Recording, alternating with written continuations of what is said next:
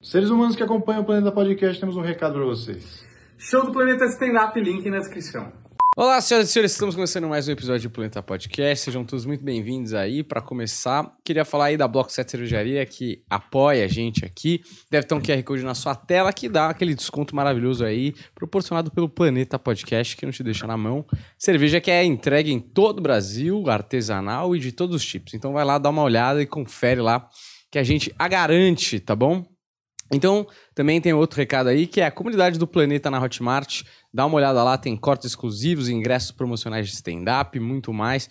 Para você ir lá e fazer parte dessa comunidade maravilhosa, que só pessoas de muito bom tom estão lá, entendeu? Pessoas da família brasileira. E o cursinho da Vandinha Lopes também está sendo vendido aí no link, dê uma olhada, que está de extrema boa qualidade. Cursinho, o senhor está sendo muito humilde, né, Daniel? Eu sei que é um traço da, da sua personalidade, a humildade. É, eu já, que sou humilde também, mas muito foda, vou te dizer que não é um cursinho, não. É o melhor curso de Umbanda da América Latina. Pois é. De acordo com quem mesmo? De acordo com a minha pesquisa que eu mandei os meus pesquisadores fazerem. Certo. Mas não quer dizer que é menos credibilidade porque Não, eu claro mandei. não é? Aliás, a melhor opinião que tem é a nossa própria, não é? Exatamente. Quem é, que, quem é que fez o curso? Quem é que assistiu 10 vezes pra ver se estava tudo bonitinho? Ah, pois é. Se eu tô falando que tá bom, é porque tá bom, não é? Sabe que a minha palavra. E você no já viu vários, né? Olha, eu vi o melhor. Eu não preciso ver outros pra saber entendi. que o meu é o melhor. Ótimo. Tá. Então tá bom, maravilha. Ó, vamos começar um papo aqui com a Thelma, fotógrafa é, pericial, né? Posso Isso. dizer assim? É, já acertou a carreira. É, né? Eu sou. Eu pesquiso antes, né, Thelma? Também não chuto tanto assim. Não foi a primeira Não. tentativa. Tem um pessoal que chuta eh, bem errado, mas Ah, é? já começou bem. Eles falam o quê? Ah, perita fotógrafa, Ah, é? aí junta as duas carreiras, né? Então, e o pessoal fica enciumado, né? O JR Ah, é? Duran do crime, né?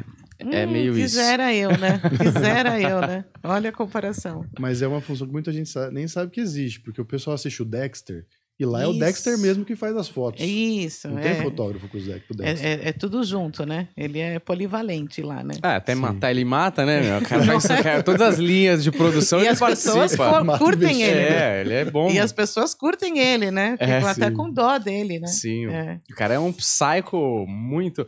Tava vendo uma série ontem de um psicopata, cara, que rouba um carro forte. É impressionante, assim, né? A menina rouba com ele.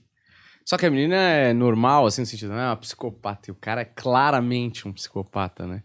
E aí você vê como acopla, porque a menina é de uma família desestruturada e tal.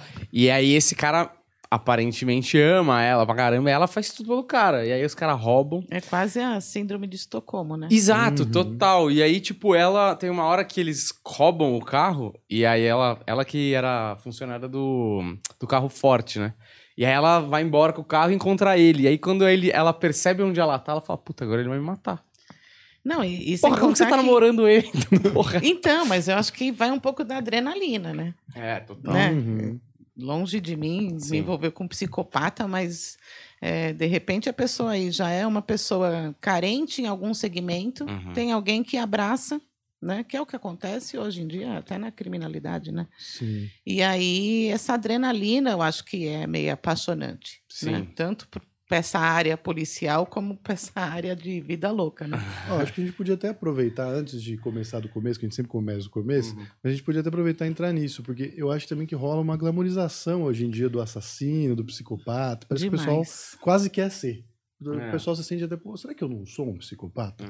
Ou seria demais ser um psicopata? Eu não sou entendida da área de psicopatia, então, assim, vou começar a vender, o- vender o peixe do jeito que eu compro, né? Uhum. Então, mas você tem aí estudiosos que falam que todos nós temos aí uma chave de psicopatia, né? Temos um lado de psicopatia.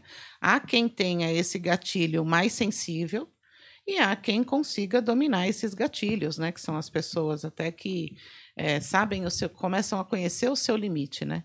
Mas eu acho que é um assunto magnífico, né? Você começar a estudar, ler a pessoa, é, entrar até nessa parte da, da vitimologia, né? Da criminologia. Vamos estudar um pouquinho antes. O que, que ele passou pela infância? Você vai ver que a maioria dos psicopatas passaram por etapas que as outras pessoas que não se tornaram psicopata não passaram. Abuso sexual, começaram a dar aqueles sinais logo na infância de maltratar animais, né? De ter já uma violência por um lado, ou para o lado masculino, ou para o lado feminino. Então, assim, é um assunto maravilhoso. Eu, eu- é uma pena que eu não entenda muito disso. Mas os poucos psicopatas que passaram, assim, em crimes que eu fiz, é, é meio assustador. A pessoa, ela tem um ego é, Uhum. Bem, bem grande, né? Ela, ela acha que não vai ser pega e quando ela é pega, ela gosta, né? Mas para vocês que investigam e veem o quão cruel e sujo é a coisa, e depois vocês vão lá assistir a série ou o filme e o negócio tá todo tratando como se fosse um herói ou um coitadinho, deve eu ser meio eu acho né? lamentável. Eu acho lamentável porque você, quando você pega esses documentários, quando você pega documentários estrangeiros de crimes reais, eles colocam a, a história da vítima muito bem evidenciada. Então eles vão relatar muito bem a história da vítima, o que, que esse cara passou, o quanto que ele sofreu, né, na mão do, desse algoz tal. Quando você pega outros segmentos aqui, né, os caras enaltecem o autor do crime, né? Os caras colocam, é, começam a colocar a história de vida dele como se isso fosse o quê? Vitimizá-lo, né? E é o contrário, ele que vitimizou alguém, né?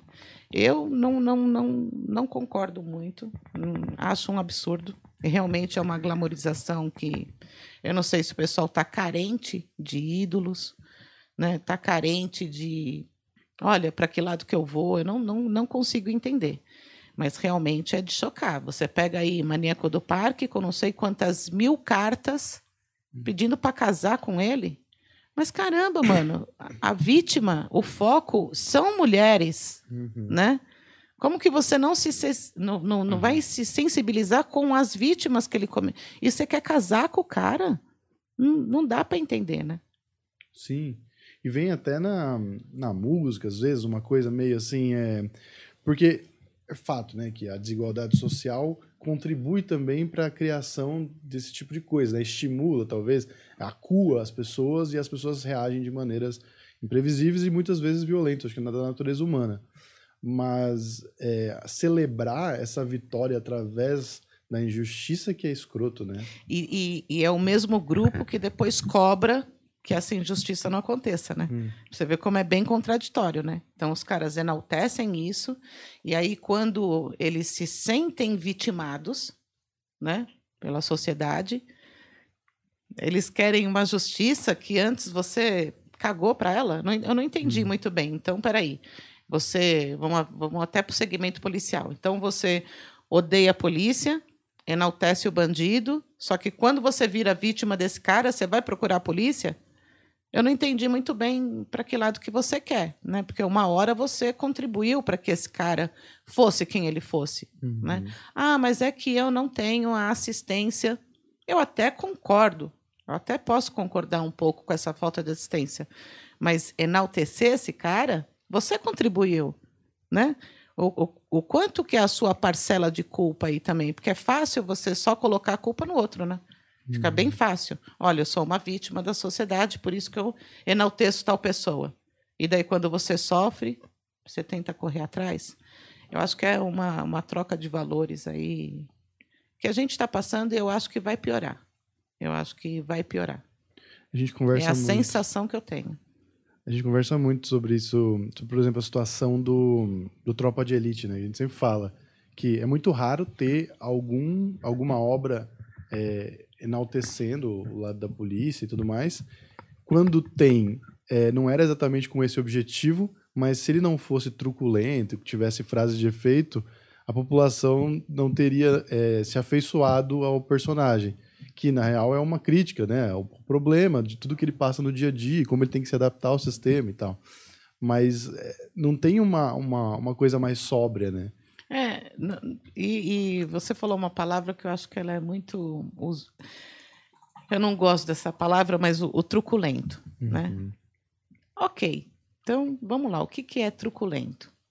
Você liga lá para o saque do- do- de uma empresa X e a empresa te deixa esperando durante 20 minutos, 40 minutos, não te responde, você já perde a sua paciência. Quando você é um pouco mais ríspido, o cara também é ríspido com você. E às vezes o cara até desliga o telefone, né? Uhum. Para você tomar outro chá de canseira. Por um lado, eu acho que também é uma ação violenta contra mim, consumidora. Aí eu chego no PS, vou ser atendida por um médico plantonista, que o cara demora também 40 minutos para me atender, vem com uma cara de sono, e eu posso até entender que ele está de plantão, de várias horas, tal. Eu posso até entender esse lado. E aí eu chego e falo, olha, eu tô com dor aqui, ali, não sei o quê. Ele fala assim, toma uma dipirona e vai embora para casa. Também não é uma agressão? Uhum. né? E aí você pega pessoas que são criminosas, que são que eles pararam para pensar no que iam fazer, e você acha mesmo que você não consegue ter um- um- uma voz, né, um pouco mais firme, você não pode ter uma voz um pouco mais firme para conversar de igual para essa pessoa. É de igual, porque o cara sabe muito bem como te ludibriar. Ele sabe aonde te enganar Uhum. né? E você tem que se manter, né, com uma paciência de anjo para conversar com um cara que está te dando um puta de um diploma de otário, né? Então essa coisa da truculência, é, principalmente em mídia, quando aparece só um pedacinho da cena, né, é, é- é chato. Sim. É chato para não falar que é, o- né? Ficar logo no começo aqui da entrevista ficar falando palavrão, né? Aham. É, mas chega a ser. E, e- e se você for pegar o contexto todo, a maioria das truculências foram antes seguidas de violência. Né? Uhum. E é a tal de responder à injusta agressão na mesma proporção. né? É, é Vocês, difícil. vocês devem conversar muito sobre isso, porque realmente existe um viés aí, né, direcionado no que eles querem mostrar na mídia. E vocês chegaram a alguma conclusão para entender o porquê? O porquê que é necessário, é, sei lá, tentar é, diminuir um serviço que é tão importante, sabe? A resposta para essa pergunta tá lá na nossa comunidade na Hotmart Sparkle. Para você acessar, Link na descrição para ver conteúdos exclusivos do Planetinha. Alguma vez esse furo de reportagem ajudou a polícia de algum jeito? Você lembra de algum caso assim que, nossa, realmente dessa vez o jornalismo né, deu, ajudou, assim, deu uma mão pra gente? Naquele, na, naqueles crimes aonde você, por exemplo, você tem você tem poucas pouca materialidade, né? E você tem uma imagem, é, você tem realmente um- um- uma foto do cara, você consegue pegar aquele frame ali, pegar a imagem do cara, é, o Cupertino, Hum. né? Que matou a, a família lá inteira da, da- daquele ator. Eu acho que foi um trampo muito bacana. Você toda hora divulgar a cara dele, porque ele realmente ele estava recebendo favorecimento de um número muito grande de pessoas. Então ele se deslocou para vários lugares numa rapidez. Ele foi se transformando. Então aí eu acho que a, a imprensa ajudou. Num caso desse, ajuda. Num caso de desaparecimento de pessoa, ajuda. Né? Agora, numa informação de homicídio, numa informação de, de tráfico, numa informação de eh, quadrilhas especializadas aí em roubo à residência e tal, e aí eu já não acho que, que é um. É, o Una Bomber Uma coisa foi pego legal. numa uma reportagem do Washington Post, né? Que os caras colocaram o, o manifesto do Una Bomber no, no jornal e aí o irmão dele identificou o trabalho dele é, pela escrita e tudo mais. Tem, tem, tem casos, né? Mas é, eu entendo que a maioria das vezes o pro- o- a preocupação do jornalista é muito mais vender a matéria e manter uma Isso. audiência alta do que ajudar o próprio caso, né? Então, mas assim, vender a matéria a que custo? Uhum. Né? A que preço vender isso? Você não para para pensar que, de repente, isso que você está vendendo vai realmente colocar uma investigação inteira por água abaixo? Uhum. Né? Ou passar uma informação completamente errada? É, vamos falar daquela escola que foi apedrejada, queimada. Foi, foram informações né, que, que a mídia propagou de uma maneira muito errada. Né? Então, eu, eu- eu não lembro, a escola. Olha, Escola. meu pai sempre cita esse exemplo. Eu não lembro o nome da escola, mas é o caso de que eles foram acusados de pedofilia, né? Isso mesmo, Sim, e no né? final não era e aí disso. você divulga o endereço da escola, você mostra a escola, e não eram os caras, e não Uhum. eram eles. E aí? Sim. Né? Teve me- o mesmo movimento para reerguer essa família? Pois é. Não teve o mesmo movimento, né? Para falar assim, olha, então, agora que vocês apedrejaram, queimaram e fuderam bem a vida do- dos caras, os caras agora estão tão lá, ó, todo cagado. O que, que a gente vai fazer para melhorar? Entendeu?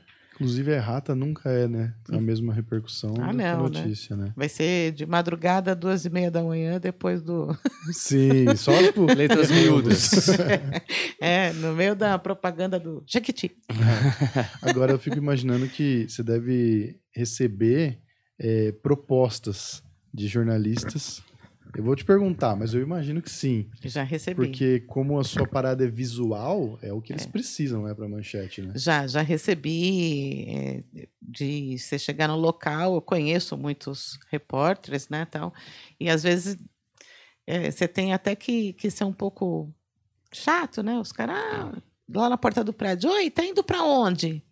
Aí você Hum, fala, então, né, porque eu também nem isso posso passar, né, às vezes você, já está indo para um caso que é de repercussão, né? Não é interessante, tão interessante que todo mundo saiba o que você vai estar indo lá fazer, né?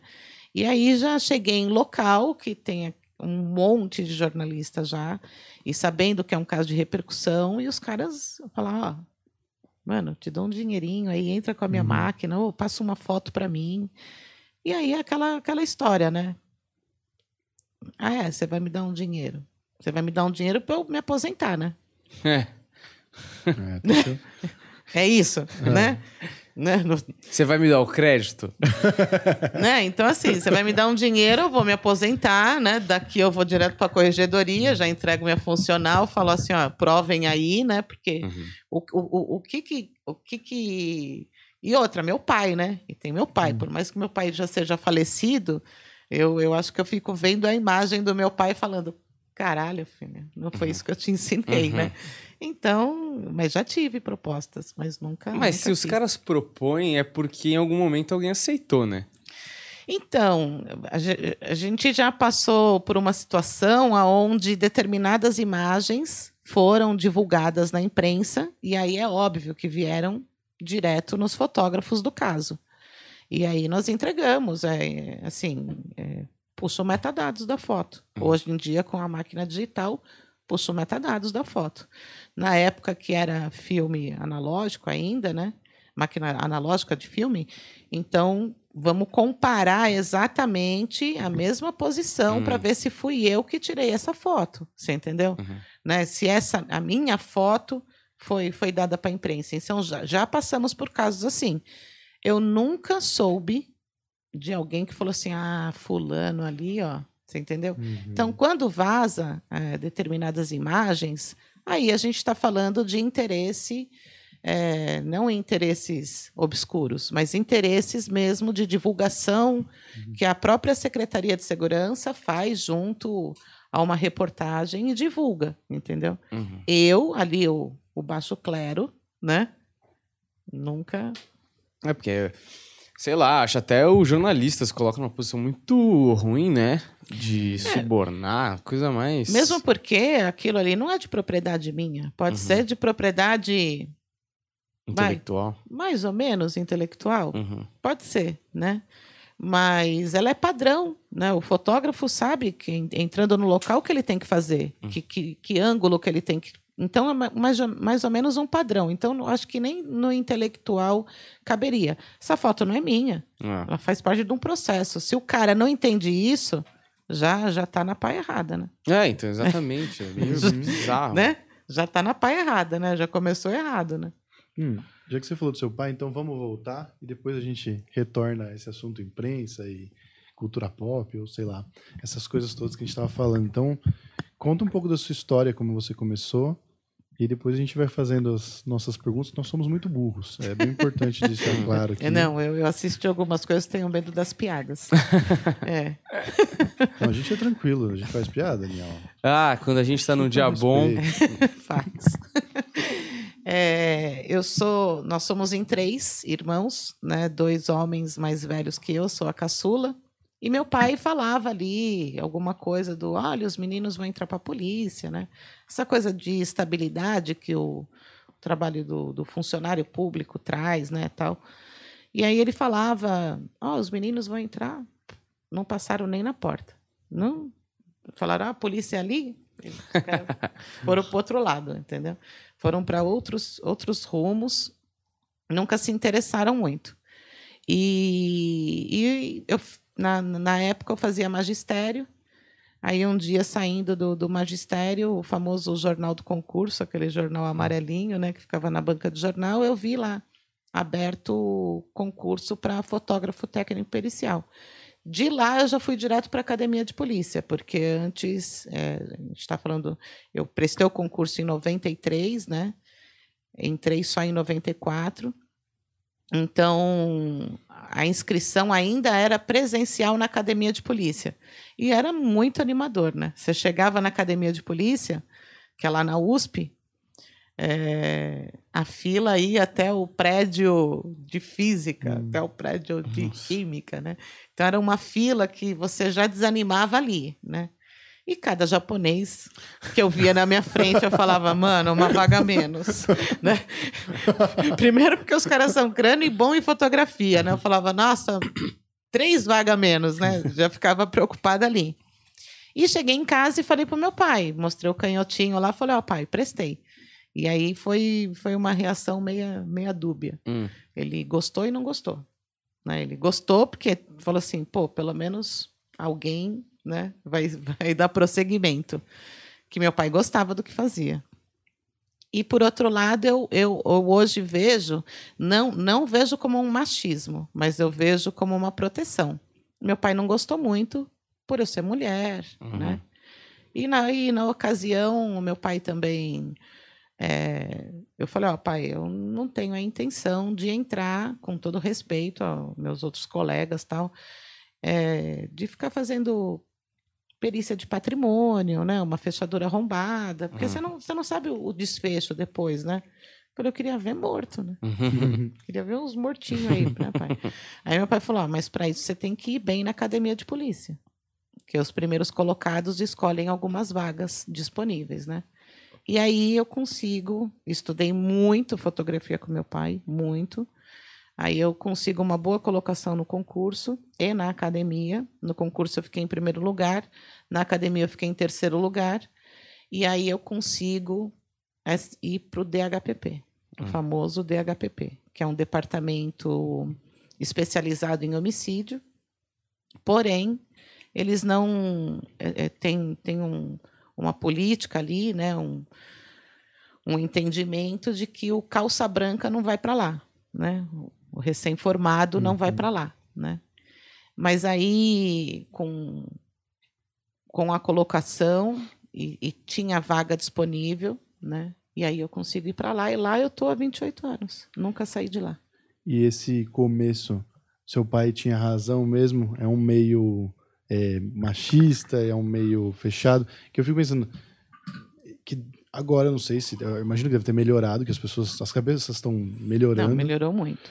Mas eu acho que não só de dentro, eu acho que até para o até pro, pro ladrão, até pro bandido, sabe? Então, por exemplo, uma criança, o ladrão. Até eu acho que eles devem achar que por- por vocês serem mulheres, vocês são mais vulneráveis, mas vocês são todas preparadas para lidar com eles, né? Deve ter tido situações. No começo, é, tudo é uma questão de maturidade, né? Você.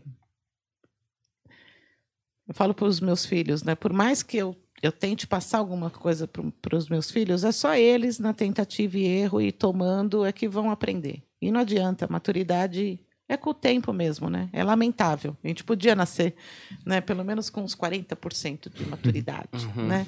Eu não teria feito quatro vezes a quinta série, mas tudo bem. É, Eu não via como machismo, eu via como proteção. né? Então, olha, eu entrei na polícia numa época onde o homicídio em São Paulo era muito intenso, era muito grande.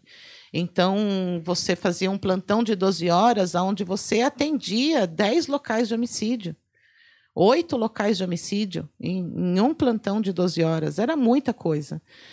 E o departamento de homicídio, como que ele funciona? Ele tem o plantão e você ali já tendo informações da autoria, porque você sempre vai trabalhar com homicídios de autoria desconhecida, Uhum. né? Por isso que ele é especializado. Então, você ali já tendo informações, você já tem um time todo formado para ir atrás dessa autoria. Quem é esse time todo formado? Delegado, investigadores, perito, papiloscopistas e fotógrafos.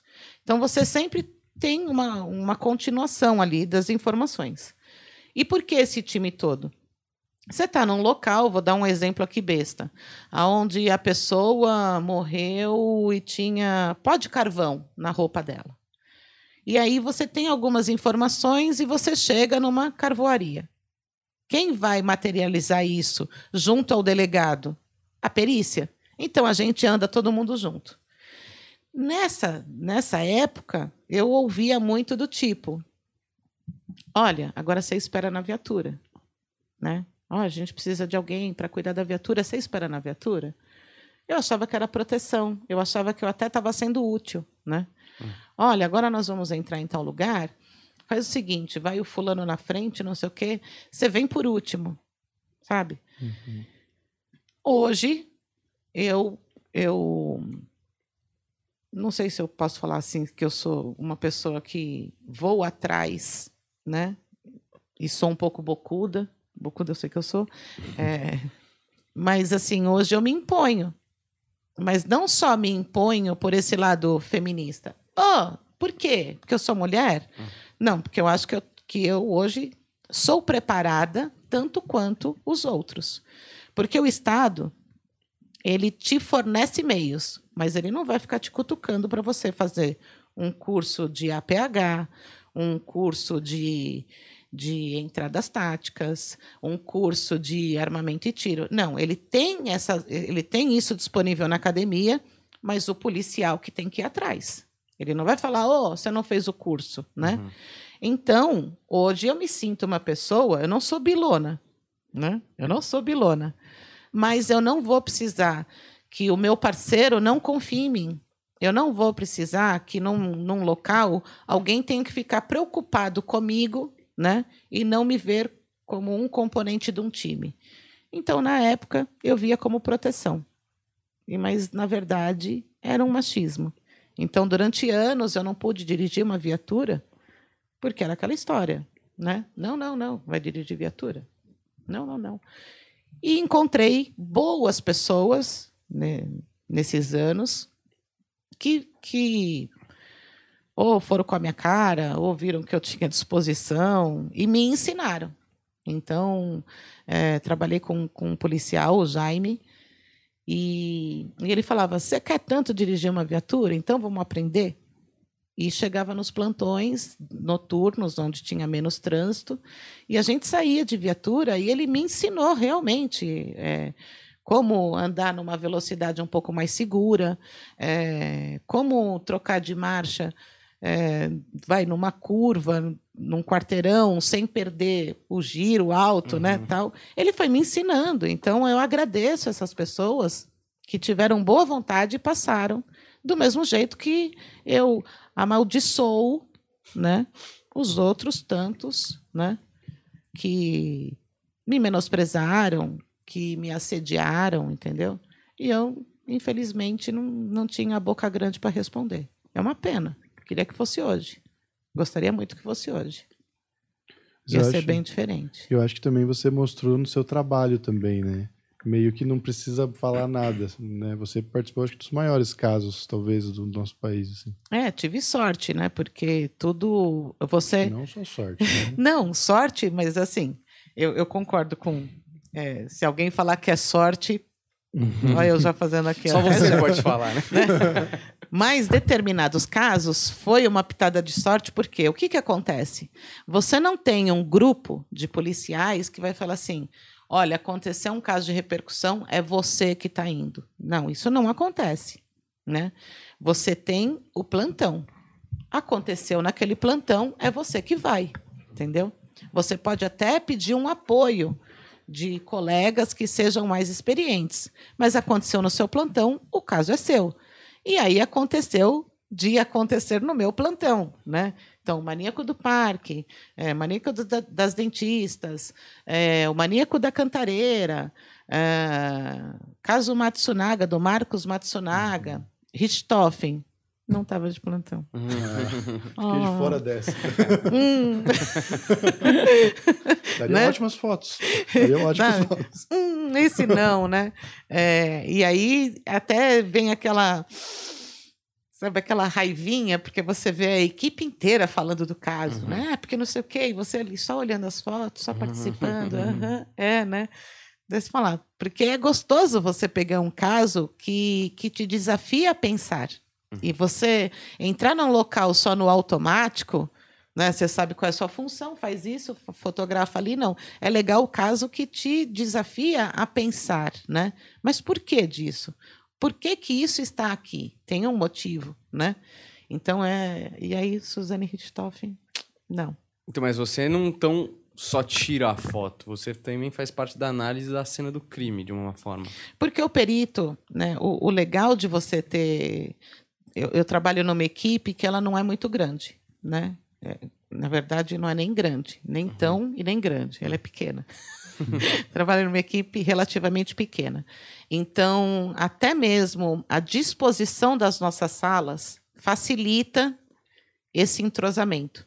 Então, eu trabalho com uma equipe pequena, num espaço adequado o suficiente para você conviver diretamente com os outros colegas. Então, não é um lugar grandão onde tem só a sala do perito, onde tem só a sala do chefe, onde tem só a sala dos fotógrafos. Isso pode parecer que não, mas dis- distancia. Hum. Distancia demais. Tanto o bate-papo como o conhecer. Né? Uhum. E eu trabalho com, com peritos que os caras contam comigo no local. Os caras estão preocupados com tanta coisa no local, mas tanta coisa.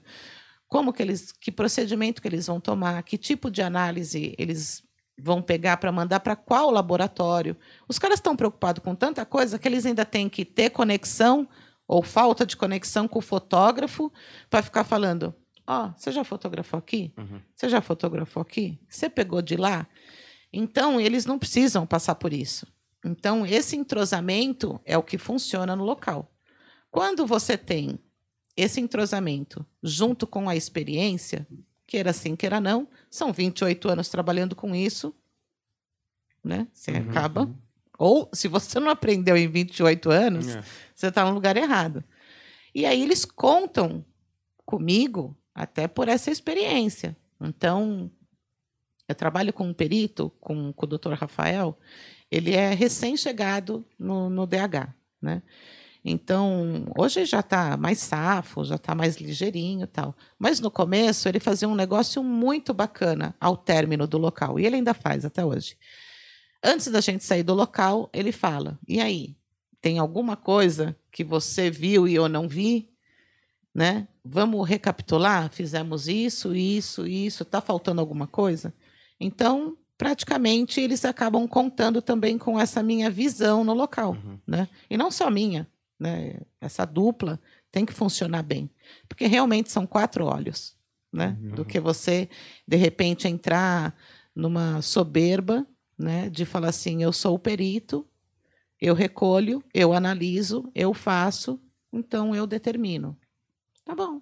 E aquela. O fotógrafo, quando ele tira a foto ali, ele tá imortalizando a cena do crime de uma certa forma. Tá. Pra posterior análise, porque muitas vezes a cena do crime vai se desmanchar, né? Porque o corpo não vai estar mais lá, sei lá, às vezes é um lugar de passagem, não sei, alguém vai limpar aquilo lá, ou não, mas vai se perder. Então aquilo é voltar pra foto, às vezes você acha algum detalhe que pode matar ou pode ajudar a chegar mais perto da cena do crime. E você não ter uma foto, às vezes pode fazer toda a diferença, porque Se você não tirou a foto do ângulo Y, sei Aham. lá, o cara olha a foto aqui, porra, mas cadê o outro lado do corpo Isso aqui que tem uma facada que a gente não viu o tamanho da poça, sei lá. Isso mesmo. É exatamente eu isso. imagino que deve ser desesperador um cara que tá analisando as fotos depois não achar o ângulo que ele precisa que talvez mate alguma coisa. Existe essa possibilidade de acontecer de você falar, puta merda, não tirei a foto do outro lado, sei lá do que tem. Existe e acontece, e já aconteceu comigo, Hum. né? Começo de carreira, né? Você vai. é, então, foi o que eu te falei. Tem peritos que têm uma afinidade maior com, com outras pessoas que já tinham um tempo de casa maior e, de repente, aparece quem? A calça branca, né? Ah, mas ela é filha de fotógrafo, né? Tô falando com a pessoa que entende. Que nada. E aí eu fui fotografando, e aí tem, tem locais que você não tem como voltar na cena. Uhum. E aí você perde realmente.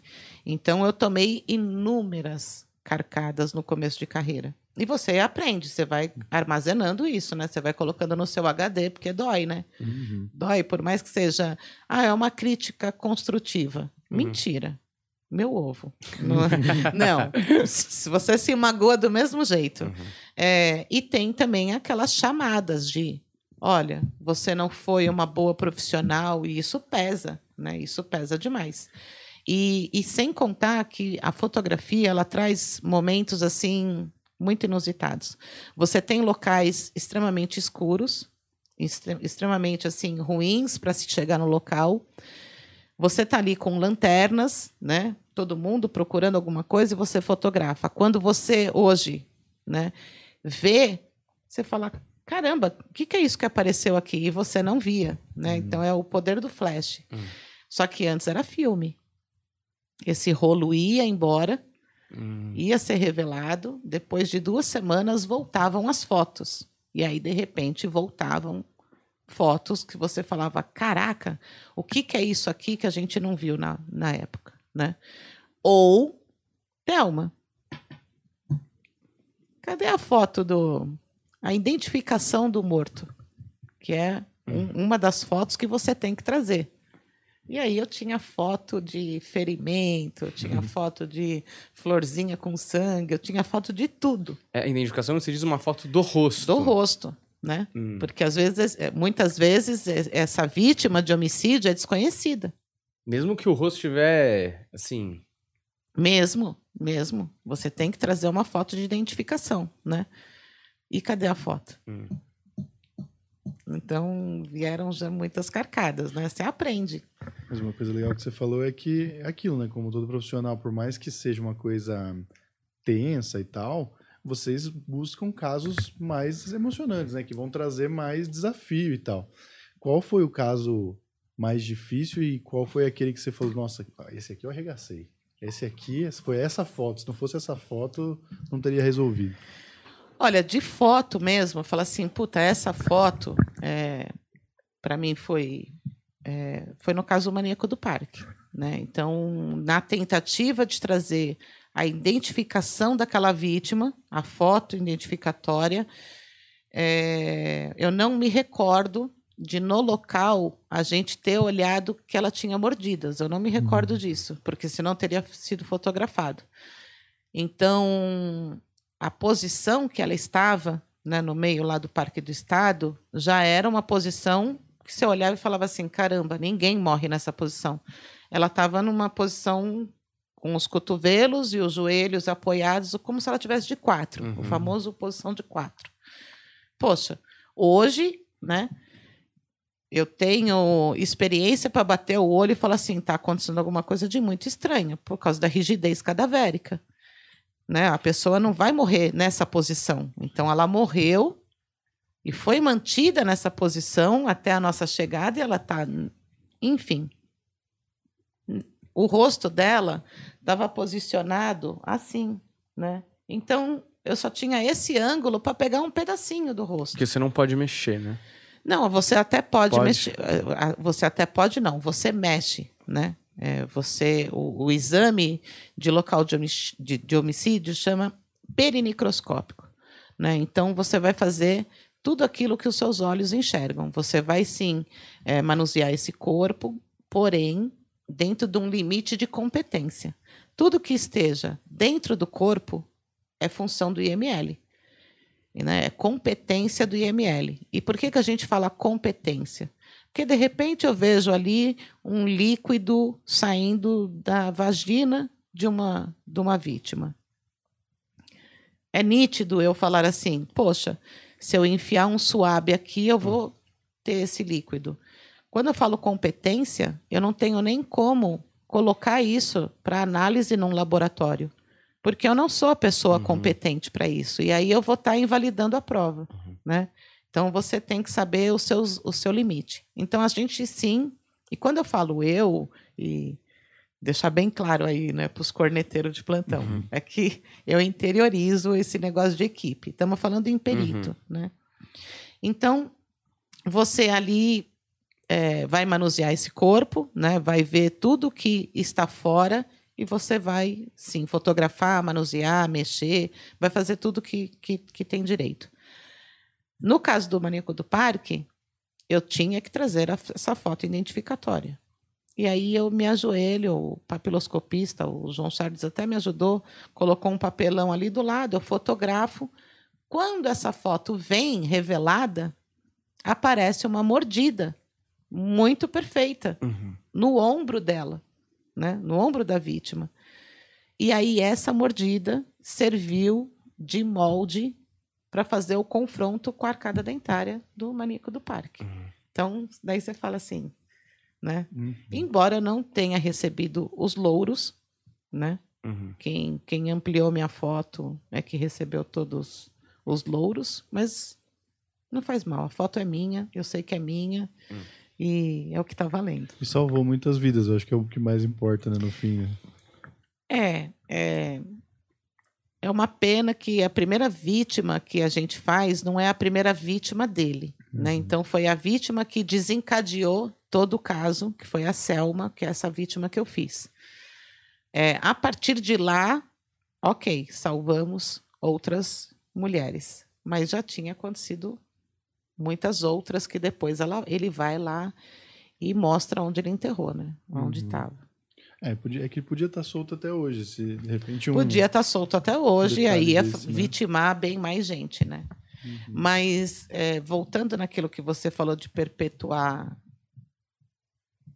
a, a cena, eu fiquei muito, muito, muito feliz com quando veio o pacote anticrime. Uhum. Embora ele tenha amarrado demais é, muitos policiais, né? É, hoje o abuso de autoridade ele está ele tá muito mais complexo, né? Então antes o que você conseguia algumas informações conversando, hoje existe uma proteção. É, o abuso de autoridade ele está tão amplo, aonde acabou amarrando muito alguns policiais, né? Porém ele vem trazer a tal de cadeia de custódia. E a cadeia de custódia é o quê? É, é uma maneira de falar assim: essa prova estava aonde, ela foi armazenada como, quem transportou, quem enviou, para onde foi, voltou para quem. É, é, eu acho isso maravilhoso. Né? Então, a, a, vinda da cadeia de custódia eu achei maravilhoso para o âmbito pericial. Uhum. E ali, no, se não me engano, é no inciso segundo, ela fala sobre fixação da prova e entra a carreira do fotógrafo aí dizendo que essas provas têm que ser fixadas ou por desenho, né? Que você tem também a carreira de desenhista técnico, né? Ou por fotografia. Então, assim, falei, nossa, notaram, né? Tem o fotógrafo ali, né? Olha o japonês da Santa Ceia agora aparecendo, né? Eu, eu gostei demais, porque vai legitimar muito melhor e realmente você vai estar tá fixando, chama fixação da prova é a fotografação de todas as provas que vão ser coletadas no local. Você tem que fazer esse registro para legitimar essa prova até chegar no judiciário. Eu até queria te perguntar do caso Matsunaga, caso até eu já vi você falando que não é o jeito certo de falar. E me explica isso, é importante, porque a gente só vai no, no, no impulso né, de como as coisas chamam. E depois eu faço a pergunta. É, É, porque eu não, eu não concordo do jeito que o caso é chamado, né? Então, eu, eu não, não acho bacana você falar Elise Matsunaga. Eu não acho bacana. Tem pessoas que não sabem nem o nome da vítima. Uhum. Só sabe que é Yoki, que é Matsunaga, entendeu? Mas é Marcos Matsunaga. E a família do Marcos Matsunaga, né? Alguém pensou no pai, na mãe? Não sei se ele tem irmãos, entendeu? Até na própria filha que ela fala tanto. Eu não acho bacana você entrar de novo no assunto do glamorizar, Uhum. né? Você está glamorizando Elise Matsunaga, mano, né? Você está dando um- uma puta de uma visibilidade pro autor, Sim. né?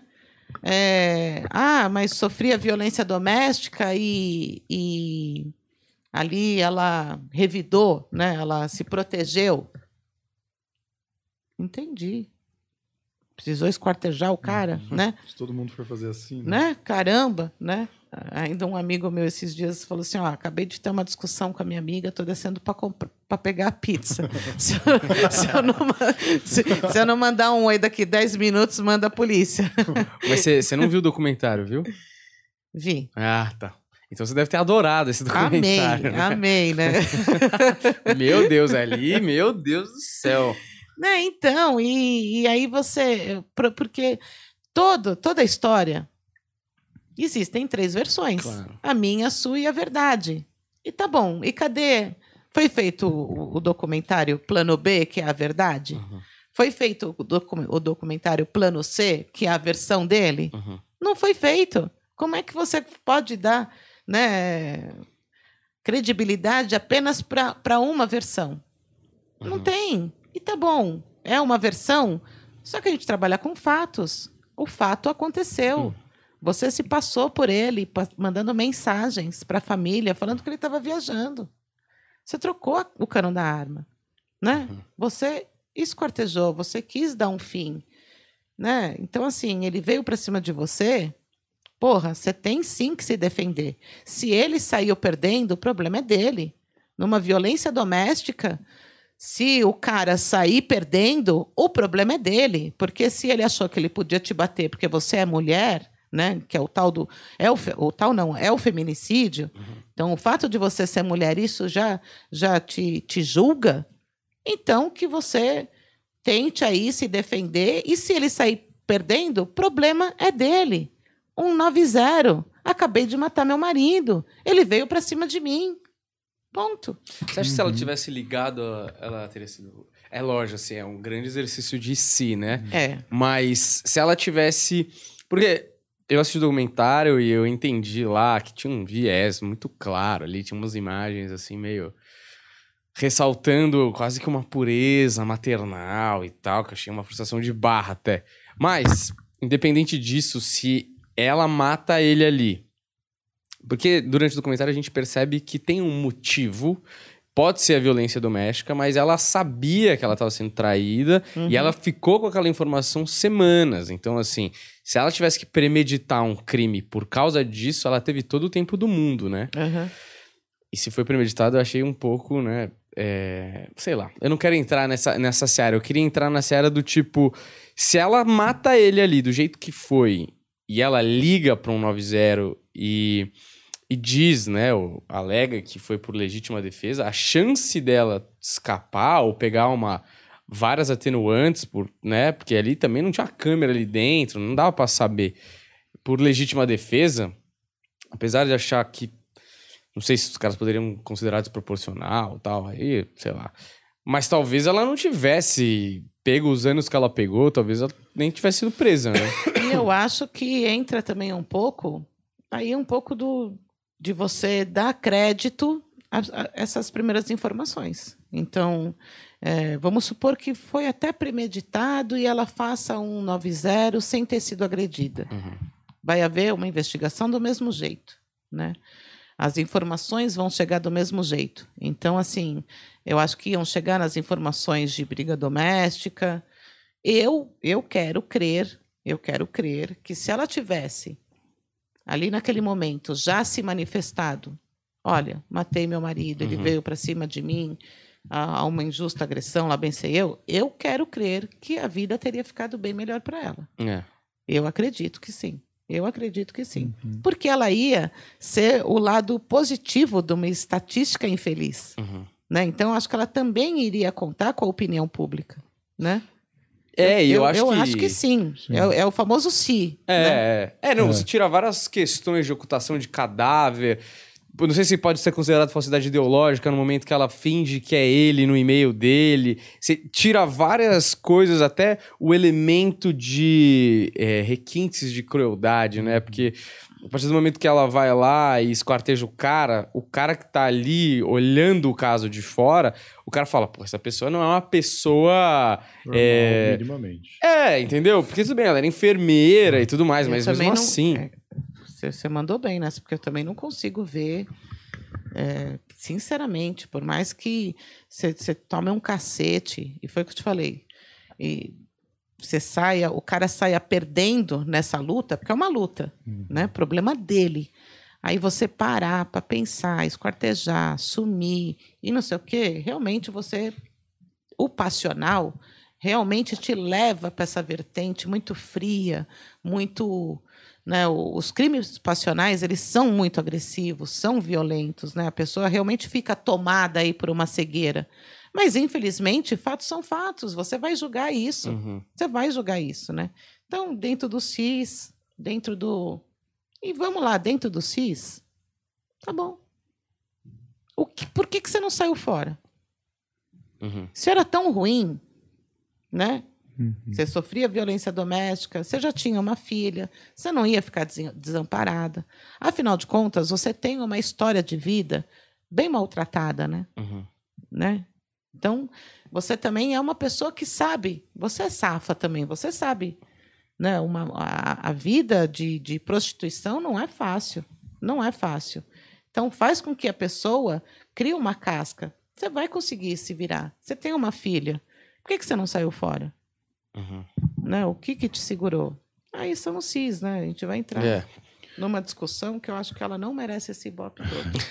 Mas uma coisa que ficou na minha cabeça que eu não lembro se eu ouvi. Eu perguntei isso pro Salada quando ele veio, mas eu não lembro se eu ouvi ele falando em algum lugar ou você mesmo falando em algum lugar. Foi o fato de que os cortes pareciam cortes de três pessoas diferentes, se não me engano. E eu acho que no visual, né, é uma, é uma, é uma coisa que a, que a câmera deve pegar muito, né? É, e nunca conseguiu, né, se provar porque faltavam outros elementos. Eu queria que você explicasse mais ou menos como é que foi no, isso. No caso, no caso Matsunaga, é... porque o que, que acontece? O, o Departamento de Homicídio, né, o DHPP, Departamento de Homicídio e Proteção à Pessoa. Então, os casos de pessoas desaparecidas entram para o DHPP. Inicialmente, esse caso entrou como pessoa desaparecida. Ok? Nós vamos para o apartamento na tentativa de pegar alguma coisa que leve a gente a dizer assim: houve uma violência aqui dentro. Nós utilizamos o luminol na parte superior do apartamento. Só que foi um, é um exame que foi muito demorado, era uma casa muito, um apartamento muito grande. Nós fizemos a parte em cima, a parte de cima toda, e marcamos uma nova perícia para a parte de baixo. Aí aparece o corpo seccionado. Então, aonde ele aparece? Cotia. Aonde nós atuamos? Capital. A equipe que fez o atendimento do corpo não foi a mesma equipe que fez a vistoria no apartamento. Eu não tive acesso diretamente ao corpo, nem eu, nem o Salada. Nós tivemos acesso a fotos, né? E essa história do, olha, eram cortes diferentes, eram um- um- uma força empregada diferente, é, uma precisão em algumas partes do corpo, a gente tem notícias disso através do exame necroscópico, que é o médico legista. Uhum. O que na série eu achei de extremo mau gosto. É, é, sinceramente, esse médico legista devia processar a série. Hum. Porque você pegar um médico legista, eu concordo que ele é caricato. Você assistiu a Uhum, série? uhum. Ele Ele é caricato, ok, cada um com, com, com o seu. Então, ele tem cabelos longos, a, a sobrancelha bem, bem cabeluda tal. E você jura mesmo que foi lá uma produção te entrevistar e eles conseguiram aproveitar só dois minutos da fala de um médico legista? Tá de brincadeira, né? Então, eles colocaram o médico legista como numa posição de, de lunático. Então, eles pegaram É. determinadas falas do médico legista, aonde até eu assistindo e entendo, você fala assim, né? Você dá um caraca. Eu, eu achei de extremo mau gosto e vem me falar que não é tendenciosa essa essa série, né? Então, infelizmente, eu não tive acesso ao corpo. Uhum. Daí você tem acesso ao, ao laudo necroscópico para ter algumas informações, mas infelizmente eu não tive acesso. Mas no apartamento, quando vocês fizeram o luminol e outros tipos de coisa, vocês acharam alguma coisa lá? Achamos, achamos o, o, o primeiro empossamento, que é onde ele cai. Hum. Achamos toda a mancha de arrasto de sangue até onde ela leva num, num quarto que era tido como um quarto de hóspedes. E, ach- e, e também visualizamos aquele, aquele espargimento na parede, Uhum. aonde depois foi limpo, né? Então você via uma mancha circular e aí nós localizamos também. Não tem um jeito de. Porque eu fico pensando, né? O cara que comete um crime, hoje em dia, ele vai limpar a cena do crime, sei lá o quê. E até vi um filme esses dias, Garota Exemplar, não sei se você já assistiu, Já. mas ela, aí ao contrário, ela finge que morre, mas Aham. você que não assistiu, já tô contando. Ela finge que ele mata ela, mas ela ela, é um demônio, foge. né? É. Demônio aquela. É uma Exato. loira, não é? É, Como isso. bem. Ben Affleck, é. E aí ela faz, né? As, a- pega o sangue, ela tira sangue dela e faz na cena do crime e tal. E ela mesmo limpa de um jeito que ela sabe que o luminol vai iluminar aquilo como se fosse uma grande balada, não é? E aí eu fico pensando, não, não existe nenhum jeito de limpar aquilo? Ou é. Ou, eu também não quero dar a pista pro É, assassino. não, eu Mas já é só- tenho a resposta. Pode continuar. não, já- mas é só porque eu fico pensando é, esse, o quão poderoso é o luminol, né? Tipo, porque, mano, cai coisa, sei lá, você mora na casa há 20 anos, deve ter caído, não sangue, né? Mas sei lá, cai, alguém se machucou ali, ou pode confundir a parada, entendeu? Eu só queria saber se é, alguma coisa tira, porque não é possível que fique a, a marca de absolutamente tudo, né? Não sei. Então, a, a resposta para mim é muito clara, né? Hum. Não vou falar. Vamos ensinar as pessoas. Não vou falar. Mas né? você me conta no off, tô brincando. Eu não, Não, eu vendo essa informação. É, lembra da aposentadoria, né? Tal. Se eu não Então. me engano, tem no episódio de Breaking Bad, cara. Ah, e você também quer contar pro Ah. pessoal, né? Não, mas é uma série famosa, né? É. Mas olha, o, o- o- eu, eu falo que o Luminol é um show à parte. Eu acho ele muito legal de se trabalhar. Hoje você tem recursos é, bem mais precisos e você mal usa o, o, Ah, o luminol. Então, assim, o luminol, ele, eu vou falar grosseiramente para as pessoas né, entenderem, porque os peritos caem de pau em cima de mim e falam, ai, explica mais técnico, você tem que ser mais técnico. Eu não. Quando o Salada vier aqui, vocês perguntam mais Uhum. tecnicamente para ele, que ele é o perito. Então, eu vou falar de um jeito grosseiro para as pessoas entenderem. O luminol, ele nunca vai falar para você assim, é sangue. hum. Ele não tem essa. Ele orienta você até uma região de análise, né? Então ele vai sim ag- agir numa, numa substância, vai dar essa reação eh, química, né, luminescente, e aí você vai analisar essa mancha. Então é óbvio que para aquelas manchas que você consegue nitidamente ver, você não precisa aplicar. Para as manchas que você não vê, que estão ocultas, será mesmo que você vai pegar exatamente uma gota? Hum. Se ela foi limpa, não, né? Uhum. Então você tem que analisar tanto por quanto tempo essa, essa luz emitida pelo, pelo luminol reage, qual a coloração dela e principalmente a morfologia dessa mancha. Isso vai te dar indicativos né, de que apenas numa região tem essa mancha. Então, você pega produtos de limpeza, aonde foi passado no chão todo, você vai ter uma mancha diferente. Você pega é, aí alvejantes ou qualquer coisa assim, aonde você vai ter uma mancha bem mais limpa. Então você vai ter que analisar essa morfologia. Ele vai te orientar. Cheguei aqui, aqui aconteceu, aqui foi limpo, mas por onde eu começo?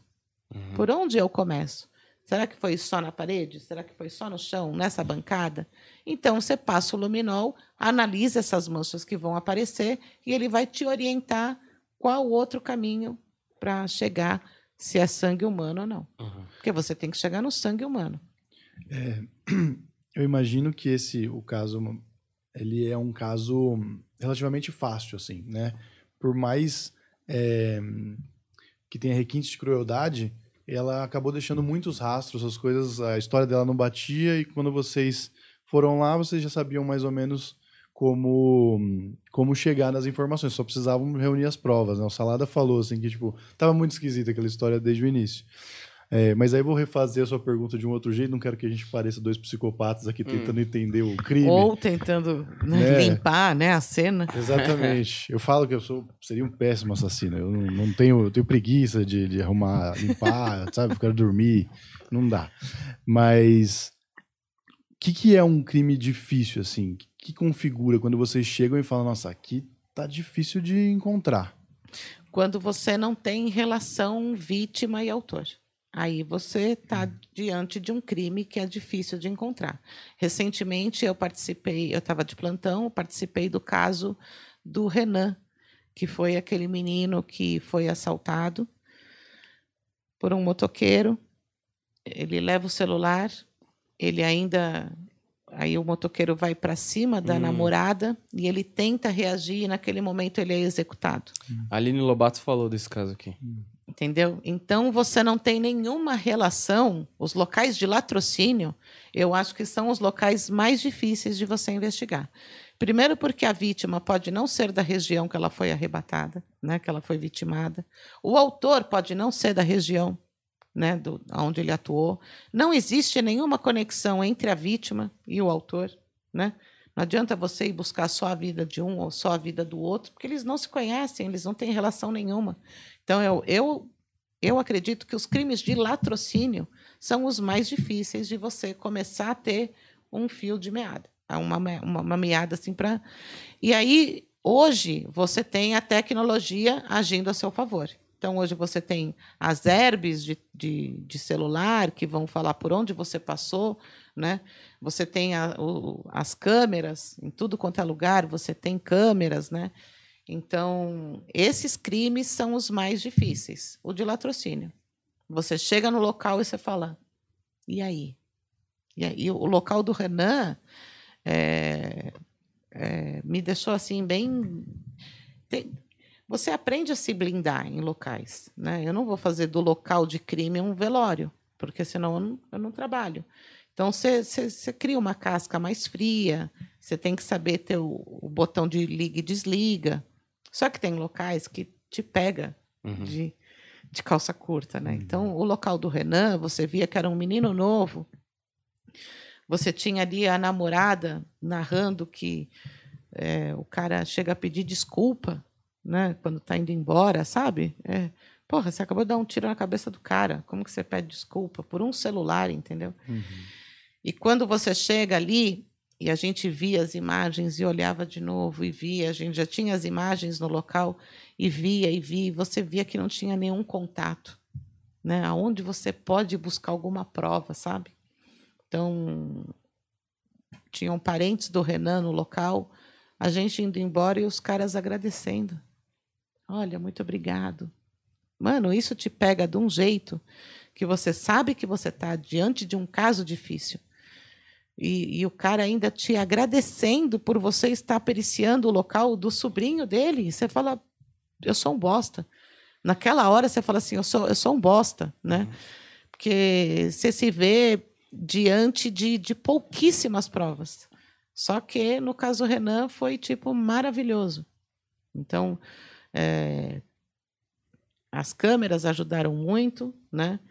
E acho que na mesma semana, dias, poucos dias depois, você já tinha a identificação do autor, você já, já sabia onde ele estava, né? A advogada já entrando em contato, falando que ele ia se apresentar, e aí você, a gente conseguiu a, investigação do, a delegacia do DEIC conseguiu achar esse local onde estavam as vestes dele, a gente conseguiu pegar a massa, né? Na jaqueta dele, né? Os peritos. Eu, eu trabalhei no dia do caso, no dia da apreensão, inclusive foi, foi meu chefe que participou, e fizemos luminol, aplicamos outras e- exames, e quando vem o positivo, né? Porque se não existe nenhuma relação entre eu e você, por local e por autor e vítima, me explica como é que o teu sangue está na minha roupa. Fechou, né? Aí você fala assim, puta que pariu, é aqui que eu quero estar, né? Você conseguiu a prova técnica, então você tinha até ele confessando, né, se apresentando, só que lá na frente tudo isso muda, né? O cara já vai falar que foi coagido, que não era ele, né? Tudo muda. E você precisa da prova técnica. Então, quando você consegue, num local desse, sem conexão nenhuma, sem, sem, sem campo pericial para quase nada, e você consegue, ah, mano, é- aí é o ápice. E, Aí é o ápice. porra, tem uma coisa que... Latrocínio realmente é um cara que tem um motivo é, material, né? Cara- Banal. É, banal, mas assim, o cara quer um dinheiro ou quer. E beleza, e é foda porque você não tem essa relação ali. Agora, eu imagino que você deva pegar casos, e aqui no Brasil até que não se fala muito desse tipo de assassino, mas a gente sabe que tem, que é o serial killer. Principalmente o organizado, assim, principalmente aquele que ele tem um modus operandi é, mais estabelecido e deixa coisas na cena do crime é, ou posiciona o corpo de um jeito, né? Ele, aí tem várias coisas que um serial killer geralmente faz. Quando você chega ah, num- numa cena de crime que você suspeita que seja serial killer, porque geralmente ele não para no primeiro, né? E geralmente ele também não tem uma relação, é, geralmente, não tem uma relação próxima à vítima, ele tá ali mais pelo prazer daquela atividade ali. Você já chegou em alguma cena de serial killer bizarra? Você já acompanhou o caso?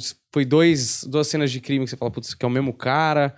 Já aconteceu isso, assim? Não, isso, isso acontece até hoje de você pegar casos relacionados. Você fala assim, a gente está falando do, da mesma área de atuação, dos, dos mesmos modos operantes, e, e, e aí você se depara, sim, de falar assim, opa, não, né, tem alguma coisa errada acontecendo. Tratando-se de serial killer, eu peguei alguns cereais, né, cereais, Kellogg's. é, né? De milho. é. eu peguei alguns que a gente no Brasil mais chama dos maníacos, né? Mais, do que serial killer. Uhum. Então eu peguei, mas não foi uma situação onde eu cheguei no local e falei, ó, mais um caso do fulano. Não. Sim. Foi eu calhou de eu, de eu atender o caso e você ter outras vítimas, né, com, com o mesmo modelo aí, e aí sim, fala assim, estamos diante de um único caso. Uhum. Mas não que eu tive a É. felicidade, né? Você viu, né? Eu fico, eu fico com receio, porque hoje em dia tem uns malucos, né? Ah, será que ela vai ficar feliz? Eu vou fazer isso pra ela, né? Já imaginou? Thelma, para você. Só para, né? Em Um sangue, Minion. só pro Iluminol. É, um Minion lá e falando assim, ah, tó para tu, né? Mano, então eu tenho que tomar cuidado com as coisas que eu falo, né? E realmente tem os casos que, que eles chamam de assinatura, né? Uhum. Eles têm aquela assinatura. Ou seja, pela prática, que você fala, já é o fulano, ó, é ele de novo. Ou o cara mesmo que ele vai deixar coisas para que Hum. você o encontre, É. né? Eu, em... Olha, eu de É. novo, infelizmente, nunca, nunca peguei um que você batesse o olho e falasse... Estou falando de serial killer. Já peguei casos onde você faz o quê? Hum, de novo? Esse caso, de novo? Opa, peraí. Tanto que no, na sala do plantão, nós temos ali um quadro de aviso. Então, determinados crimes que estão acontecendo, a gente noticia lá. Olha, gente, atentos, a área tal, acontecendo tal coisa, né? Criamos até recentemente um grupo de trabalho para estar estudando um, um caso que está acontecendo aqui em São Paulo. É, e aí é bacana, Uhum. né? Porque você displicentemente você está saindo do plantão e você fala: Oi, oi, Humberto, tudo bem? E aí, como foi o plantão? Tranquilo? Ah, não, peguei um local assim, assim, assim na rua tal. Você fala: Em tal DP? É. Tava desse jeito? Tava. Você fala: Caramba, eu também peguei Uhum. no outro plantão e tô sabendo que o outro também. Isso é bacana. Aí é legal, né? Porque todos os crimes de homicídios de autoria desconhecidas do DHPP necessariamente vão passar onde? Pela perícia. Aí eu entro de novo naquele assunto. É uma equipe pequena, onde a gente conversa sobre os casos e ali você tem a concentração das informações. Óbvio que as delegacias da- do DHPP já sabem disso, mas a parte técnica é a gente que está ali debatendo. E aí a gente abastece a delegacia com, com essas informações. Então, hoje é, é mais comum você pegar um caso onde você sabe que está relacionado, sim, com outros, do que pegar um local assinado, né? Uhum. um local que você fala, olha, é o Pedrinho Matador, né? Não é. Uhum. É mais difícil. Uma coisa que eu conversei com o Salada também, e que eu reparo em você, que vocês têm um humor negro, assim, né? Uma coisa É. que pra gente é maravilhoso, porque o humorista ele já ouviu piadas de todos os jeitos possíveis. Então, quando a piada pra ser engraçada pra gente, ela tem que ser muito, assim, tipo, passar do limite do aceitável, sabe? E vocês já viram de tudo, meio que faz parte do dia a dia de vocês lidar com essas coisas cruéis. Então, acho que é inevitável acabar, de vez em quando, também brincando com isso, né? Porque vai virando natural, né? A gente só tem que tomar cuidado na hora de brincar com isso, né? Porque às vezes você se empolga e tem, tem, tem um parente próximo. E não é que você está ali faltando com o respeito com a vítima. E é difícil das pessoas entenderem isso. Mas é um ambiente pesado. Por mais que eu goste, que eu falo assim, eu amo o que eu faço, eu gosto pra caralho do que eu faço. Tem gente que fala assim, ai, nossa, Thelma, por que que você não presta pra perito? Porque eu gosto de ser fotógrafo, porra. Cacete, né? É, não... Geralmente Ai, quem pergunta isso é quem não gosta do que faz, né? Não, sabe? Ai, não, você ia se dar tão bem se você fosse perita. Não, não, me deixa onde eu tô, eu gosto de estar. E é uma profissão muito bacana. Porque você pode cornetar pra caralho. e não é você que põe no laudo, né? Então é, é muito legal, né? Você só falar. É, mas brinca, brincadeiras à parte. E aí é um ambiente pesado, é um ambiente muito cobrado, né? É, porque você está atendendo um local e já está na transmissão ao vivo, né? Quando você ouve o barulho do helicóptero, você já tem que prestar atenção, arrum- dar uma ajeitada no cabelo, saber de que ângulo que tá, porque você vai estar ali ao vivo, né? Você está ali ao vivo e já tem gente metendo pau ou falando coisas que nem condizem, você já tem que ter aquela postura e aí você faz as brincadeiras que é para o plantão ficar mais leve. E aí às vezes você Uhum. não repara que tem alguém perto e não vai entender. Não Mas, vai. mas eu acho que é esse o ponto que as pessoas não entendem. Tipo, já é pesado. Quanto mais pesado qualquer ambiente, mais necessário é o humor, porque senão é, é humor, você é uma vaselina social praticamente ali que você tem que passar, Para né? quem não está no contexto, é, É. um humor negro, é um humor ruim, é um humor pesado, né? E até o humor negro você já não, não, não pode mais falar, né? É Uhum. politicamente incorreto, É. né? Só depois que você ficar cascuda que você vai aprendendo também a ser uma pessoa melhor. Eu estou aprendendo com meu filho. Meu filho é bissexual e eu tomo uma carcada por dia, né? E eu fico com uma raiva, porque ele tem 20 anos, né? Tem 21 anos, e eu falo, e respeita a tua mãe, né? porque Que é o super trunfo de qualquer discussão. não é? Respeita a tua mãe. É o final da discussão é essa, né? É, eu tô tentando. E, e ele tem uma frase que é muito bacana. Eu achei muito bacana e tô trazendo isso para minha vida. Que quando só um lado ri não é piada, né? Mas nos anos 80, só um lado ria, né? Sempre foi assim, Sim. né? E agora eu tô aprendendo a fazer piada pros dois lados rir. É difícil, Uhum. né? Mas é. Mas é que eu acho que nessa situação, situação especificamente, é um caso que você tá numa cena de assassinato é mais um dia pra você, lógico, que tem uma importância e tudo mais. Mas tudo, não importa o que, que você faz todo dia, vira rotina, vira, Vira cotidiano. Então, é o seu cotidiano. O cara que é o parente está extremamente envolvido com aquela choca- pessoa. Isso, chocado. Então, pra ele ali, primeiro que é um caso extraordinário, porque não é todo dia que você tem um parente assassinado. Ele vai achar um descaso. Exato. E segundo que, assim, ele tá é, imbuído, investido do que vou fazer, preciso falar com a mãe da menina, ela que tava com sei lá o que da casa, e o cara tá com um milhão de coisas na cabeça, e é óbvio que aquele é um momento sagrado pra ele. E assim, às vezes acontece nem de você estar fazendo uma piada em local, mas é, é uma piada interna, Uhum. às vezes. Então, por Uhum. exemplo, é, o perito vira para mim e fala assim: putz, acabou meu fecacute, você tem aí? Né?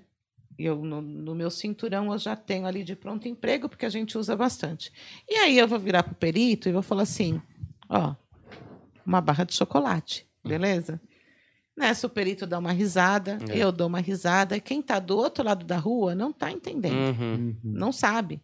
Então a gente já foi, sim, julgado. Olha lá, estão fazendo o local e dando risada, sabe?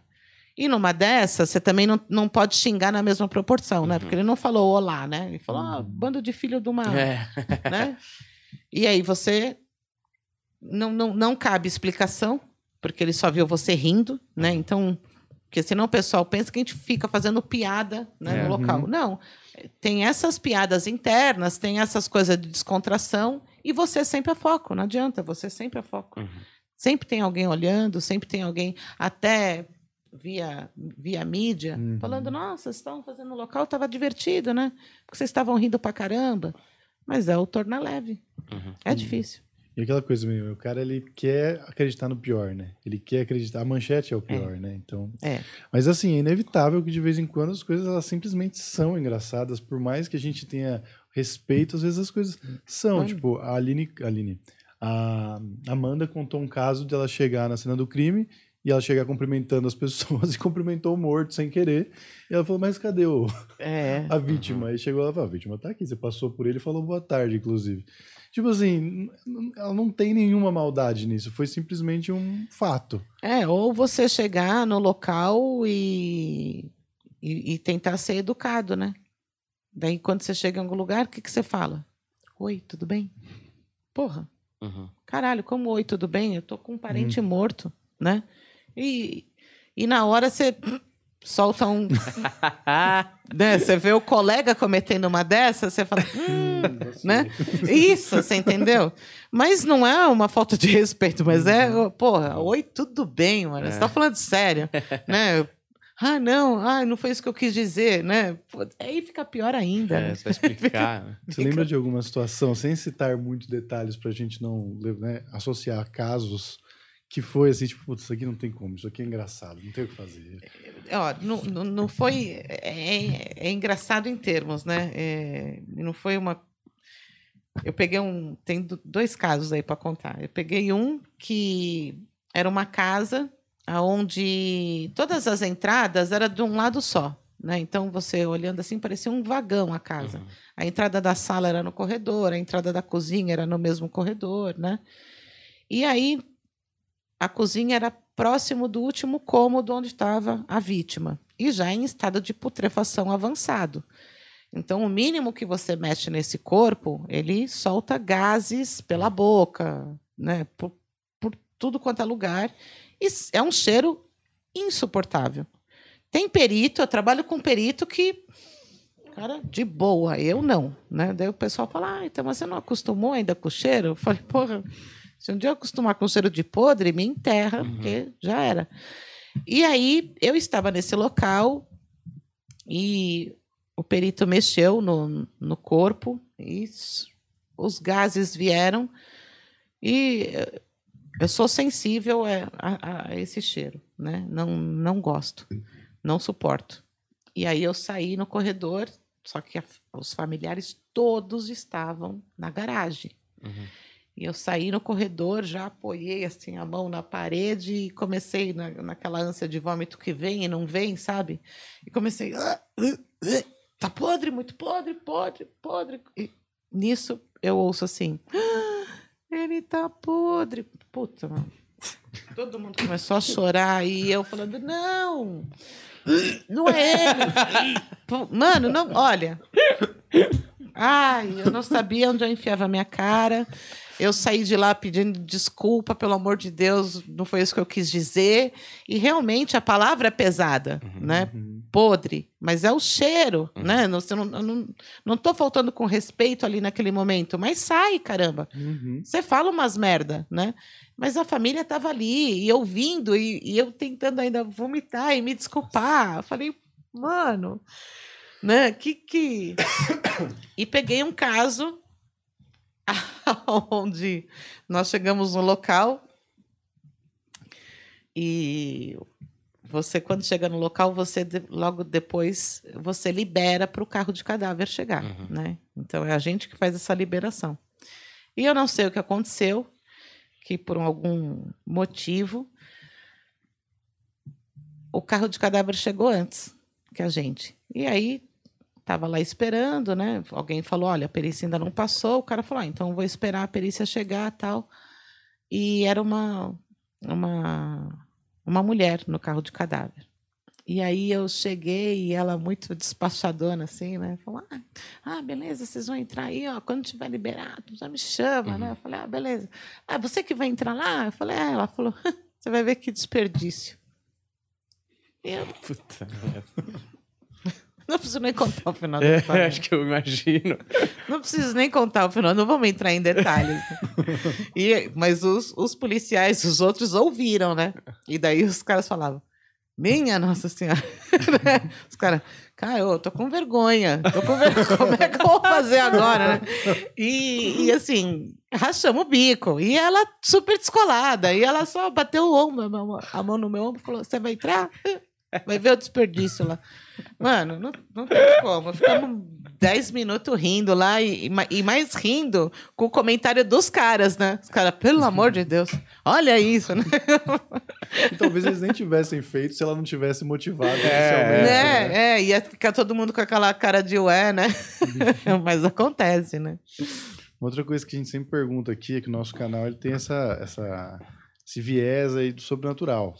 Que, olha, não, Ah, foi, não foi a nossa culpa. Não, ele, nem- sobrenatural, encontrou a gente. É. Quadros caindo, coisas é. acontecendo. Não. Ah, Não, já a não. gente, porque o nosso público ele tá sedento por histórias. Você deve ter alguma história. Não tenho, graças Nenhuma a Deus. história? Graças a Deus, não. Tenho o Arcanjo Miguel tatuado, ta- tatuado no braço, o nome do meu anjo, da guarda. Ele faz plantão junto com a minha escala. É maravilhoso. Meu anjo da guarda sempre está comigo ali. Não, eu acho que eu tenho tanto medo, né? Que. Não, graças a Deus, não.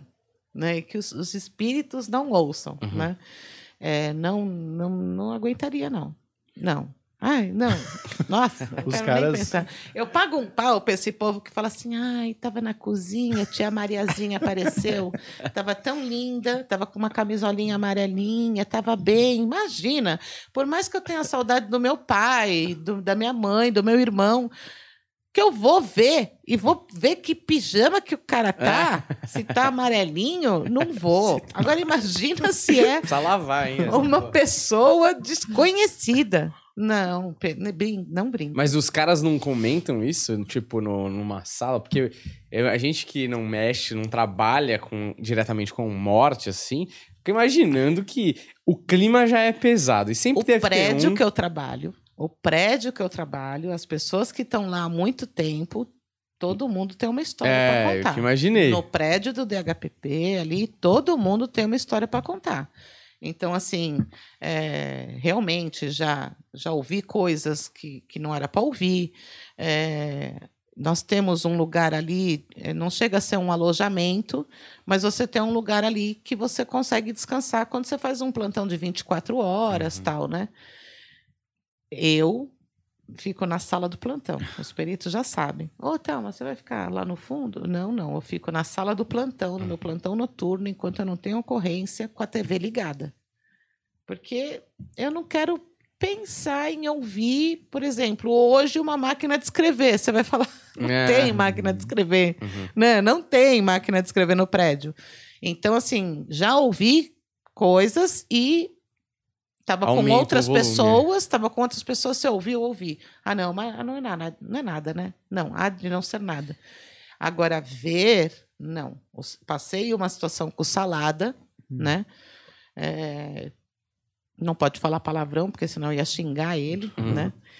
E nós estávamos num local, era um sobrado, e ele subiu e, Té, vem fotografar aqui e tal. Daí, quando eu subi, ele passou pela escada. Aí eu fui fotografar os outros cômodos tal. Nisso ele fala assim: vem, Tezinha, né? Vem, Tezinha. E eu ainda não tinha fotografado o morto. Tinha um estrado caído na, na porta do quarto. Hum. E aí eu tentando tirar o estrado, tentando. E ela estava tava preso no. Então eu tinha que segurar o estrado para poder passar, Uhum. né? E a máquina fotográfica, e eu, Tchê, que eu chamo salada de Tchê, né? Ô, Tchê, Tchê, cadê o Tchê? Aí já comecei a xingar, né? Ah, filha da mãe, né, mano? Caramba. Aí fotografei, Tchê, tô descendo, Tchê. Hum. Mas, conhecendo salada, parece pombo, né? Ele almoça e tem que ir no banheiro. Uhum. Aí eu falei, deu piriri. Deu piriri nele. Só pode ser isso, né? Saí, desci e tal. Os PMs estavam ali no jardim da casa, que estavam lá pres- preservando o local. Eu falei, oi, vocês viram o perito? Passou aqui rapidão, tá na viatura. Eu falei, ah, piriri, Uhum. né? Piriri. Mas fiquei meia brava, porque eu falei, porra, me, me avisa, né? Daí entrei na viatura, o salada tá desmilinguido Uhum. umas gotinhas de suor na cara, branco. Bah, guria, demorou. Eu Falei, ah, eu demorei. Eu tô lá sozinha, levantando o estrado da cama, fotografando sozinha, e você o quê? Saiu fora? Quer piriri? Pegaram no meu pé. Falei, nossa, quem pegou no seu pé? Os PM? Por quê? O CEPOL, que a gente demorou para liberar o local? Quem pegou no seu pé? Não sei. Alguém pegou no meu pé subindo a escada. Falei, no local! É, no local. E nisso ele levanta a barra da calça assim, o tornozelo dele tipo vermelho. Falei, "Pe- pegaram, pegaram, tchê. Ele pegaram no meu pé. Eu falei, por que que você não me avisou, porra? Ele falou, eu avisei. Vem, Tezinha. Eu falei, ah, vai pra puta que te pariu, mano. Pra puta que te pariu. O tempo que você gastou pra falar vem, Tezinha, era só falar assim, espírito. Olha, bem mais rápido. Espírito. Eu tava na viatura primeiro. né? Filha da Sabe o que é o mãe. melhor? Ele conta essa história. Quando- É, só que do jeito dele, né? É a sua- eu gostei mais da sua versão, tenho que admitir. Filha da mãe. Falei, e pegar, ô, pô, me avisa, né? Então, assim, não, não vi, não quero ver, não quero passar por isso. Já peguei locais, peguei um local com o doutor Leandro, perito, e eu comecei, tô com dor de cabeça, não tô bem. Era um ambiente pesado. O ambiente era bem pesado mesmo. Tinham, se não me engano, tinham matado um homossexual. E eu virei para ele e falei assim: Lê, me dá dois minutos que eu não estou muito bem. Ele falou também não. E aí, assim, é, ele também ele falou: Mano, parece que, que eu tomei uma surra. Então, é mais de você sentir essa energia pesada do local, né? Uhum. Mas não quero ver. Mas eu vejo que o negócio que mais pega, apesar de vocês estarem acostumados com a, a violência, a crueldade, o que eu acho que o que aparentemente, tô fazendo essa leitura, mas você pode me dizer se, se faz sentido. O que pega mais é a crueldade no ponto da indiferença e não, às vezes, do, do maquiavélico. Tipo esse, esse caso do, do menino que atirou no cara para pegar um O celular. banal. Né? O banal. Um dia me perguntaram: ah, qual foi o crime que você fez que mais te chocou? Não é o crime, né? São os crimes onde a motivação é a banalidade. Então, isso realmente, você fala assim: eu não acredito que o cara morreu por uma discussão de trânsito. Você fala: não, não é possível.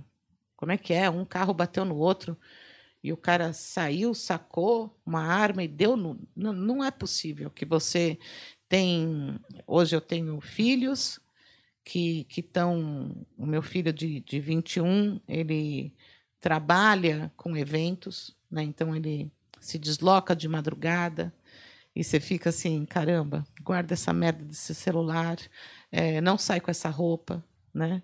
É, porque você vai encontrar um, um homofóbico e vai te matar, né?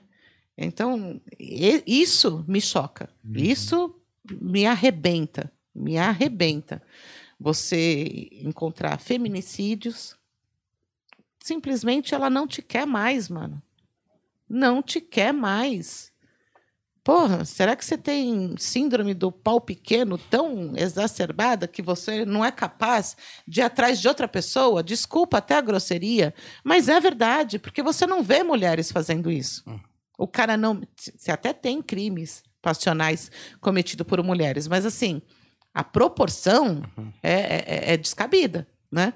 Então, porque o cara não te quer mais, a mulherada sai matando? Não, mas tem essa, essa posse em cima da mulher, é um absurdo. Por um celular. Então, você quer o que eu tenho, e por causa disso, além de você levar, você tira a minha vida. Eu não valho nada para você, absolutamente nada para você.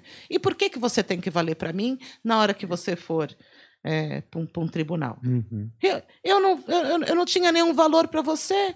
Então, por que agora você tem que entrar numa pena onde depois você vai cumprir não sei quanto de bom comportamento e sair? Eu não vou voltar mais. Você tirou a minha vida. É, então, essa banalidade choca. Choca de você fazer um puta caso, conseguir provas e depois você tem a notícia. Olha, fulano já está solto. Ó, fulano já conseguiu o benefício. Isso choca. Isso acho que maltrata, maltrata mais. É. Vo- Você tem um, trabalha há mais de 20 anos e tal, e você falou que em um determinado momento você fazia 10 a 12 casos num plantão, né? O número de casos diminuiu, aumentou, se manteve. Você sentiu essa diferença em termos de criminalidade aqui em São Paulo durante os anos? Tanto pra tá mais calmo quanto tá muito mais violento? Isso oscila ou vem numa linha de Oscila. melhora? Oscila, eu acho que melhorou muito. Então, eu entrei aí, vamos falar, nos anos 90. Né? Então, você teve é, realmente picos de homicídio nos anos 90, começo de 2000 e pouco, que era um absurdo. Isso realmente melhorou demais. Eu acho que melhorou bastante, né?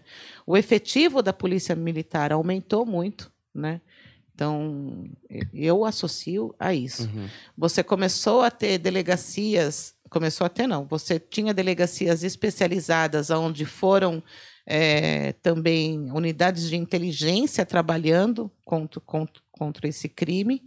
Então, teve um período, sim, que eu senti a baixa de homicídio. No plantão, eu senti.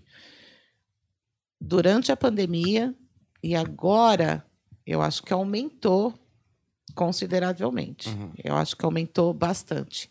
Eu não sei te falar o, o, o motivo de agressão, se as pessoas estão mais agressivas, ficaram muito tempo presas, lá bem sei eu, não, não consigo te dar esse- eh, essa informação, mas eu tenho sentido os plantões bem mais pesados.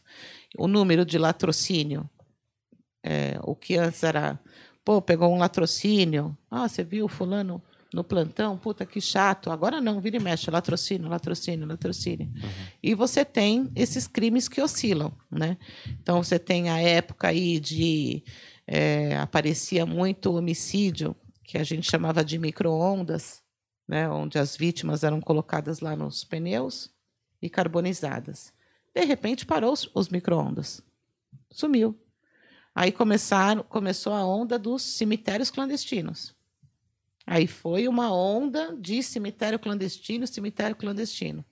E agora está aparecendo né, outra modalidade. Como é um, um trabalho que está acontecendo, não vou nem falar qual é a modalidade, né? E, e aí você começa a perceber essa oscilação.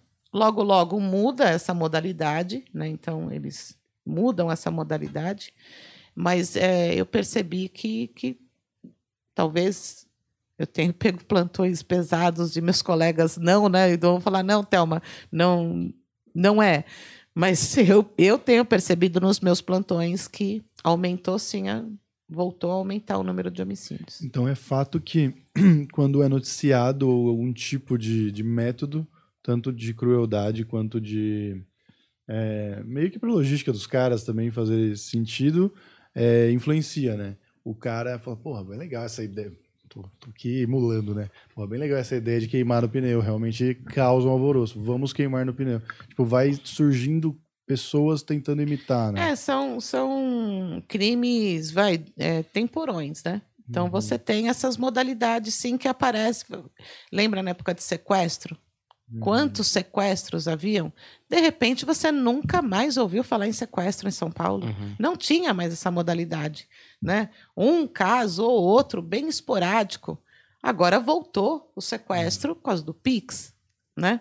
Então o, o sequestro relâmpago, Uhum. né? Então eu acho que tem os desavisados que falam: olha, que legal, vou começar a fazer isso. Eu acho que tem, né? E tem os estudados, né? Que falam: ó, o que dá para fazer agora é isso. Não sei tão bem te informar. Uma dúvida que eu fico é se a gente realmente tem acesso aos piores casos, porque é, muito se fala, por exemplo, ah, caso Nardoni, e rolou tudo que rolou, mas aí sempre tem alguém que fala assim, ah, isso aí na favela acontece todos os dias. E realmente é assim? Você Realmente lembra, é assim.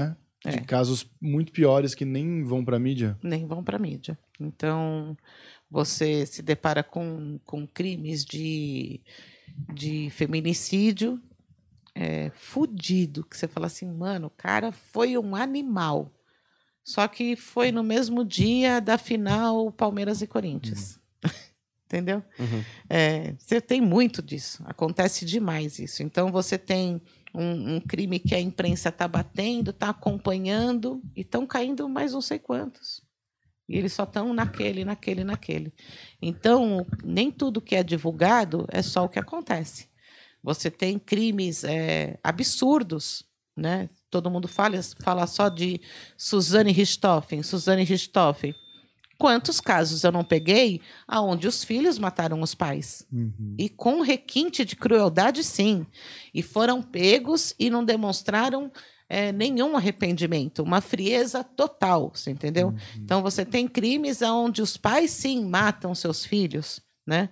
Eh, enterram, ocultam, e isso não é divulgado. É bem pior.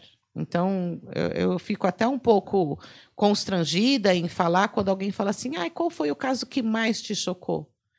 Não foi aquele que foi para a imprensa. Uhum. Não foi aquele. Né? Tem, tem milhões de outros que eu não sei se eles elegem ou se aparecem outras notícias que também às vezes apaga determinados crimes, né? Mas aqui no Brasil, talvez, não sei se em outro lugar também, mas esses casos que vêm à mídia e ganham nomes assim que ficam por décadas, né? Suzane von Richthofen, pô, quanto tempo faz e tal. Mas eu acho que tem dois elementos que a mídia escolhe, ou pelo menos ficam mais em evidência, principalmente por classe social, né? Então, querendo ou não, a família Yock tinha dinheiro, a- os von Richthofen tinham dinheiro, os Nardoni tinham algum dinheiro. E também tem uma que eu acho que aparece bastante também quando a pessoa é muito bonita. Esses dias eu vi no. Tava, não sei por que tava ligado no Cidade Alerta, assim. E aí passou a gatinha do sei lá o que do crack, sei lá. E aí a menina era realmente muito bonita, mas aquilo atrai a mídia de alguma forma que fala, putz, isso gera interesse, né? Então, porque assim, vou, vou até fazer um adendo que há um tempo atrás aí vieram um, um grupo de franceses, né? É, aqui para São Paulo e justamente para conhecer todos esses segmentos, essa, essa troca de, de informações entre as polícias. E a gente conversando ali com os franceses, né? Falou, tá, e qual, como que vocês se dedicam no caso tal? Eles falaram, ah, a gente está trabalhando num caso aí já há seis meses no caso. Ah, é tão difícil assim? Não, é o único. Uhum. Né? Então, você... Vamos pegar ali a região do Nordeste, que acontece muito homicídio. na região do, do, do Nordeste. Você concorda que pegar o caso que se destaca é o que vai Uhum. dar Ibope? Eu Uhum. penso dessa maneira. Então, acho que São Paulo, Cracolândia, Cracolândia, Cracolândia, Cracolândia, a loira da Cracolândia, É isso, era esse, esse caso. né? A loira da Cracolândia, né? Então, homicídio, homicídio, homicídio, homicídio. Homicídio jogando pela janela, né? Então, eu acho que eles pegam... Eu, eu até entendo, você hipócrita de falar que eles não elegem os casos por classe social. Uhum. Eu, eu, eu até concordo. Mas eu acho que, que, que, que também tem um, um toquezinho que chama a atenção. Então, Suzane Richthofen eram os pais, né? Nardoni, pela janela, né? Ioki, esquartejado. Eu acho que tem esse, esse tempero, esse, essa cereja no bolo que eu acho que chama atenção. Me incomoda quando as pessoas falam assim, ainda dentro da sua pergunta. Ah, mas vocês fizeram tudo isso porque era o caso da IOC. Uhum. Negativo, meu querido. Negativo. É, vai se informar. Antes de você criticar, vá se informar. Vai saber o quanto que a gente fica num local onde você tem muito material a coletar e você tem interesse de buscar um autor. Uhum. Então, já citei um caso onde o meu chefe, o doutor André, ele coletou 17 amostras de DNA num local. Nossa, mas você coletou 17 amostras de, de, de DNA num local, sabe onde era? Um barraco no interior de uma favela. Então não vem me falar que é que a gente trabalha por classe social, embora as pessoas achem que sim. Então hoje você tem, a gente tem um, um aparelho disponibilizado pela superintendência por equipe, né? A minha equipe tem um que é um scanner 3D. Você escaneia o local de crime. Você traz essas informações para um software na, na, na nossa base, aonde você abriu ali o software e vai falar assim, caramba, o celular da Telma em relação ao celular do Humberto estava de que distância? Através desse software você consegue fazer essa medição. Uhum. É perfeito. E aonde ele é usado? Aonde a gente acha que precisa. Então, é, não é por classe social. Quanto que custa esse, esse aparelho? Meia milha. Então, nós temos isso para qualquer um.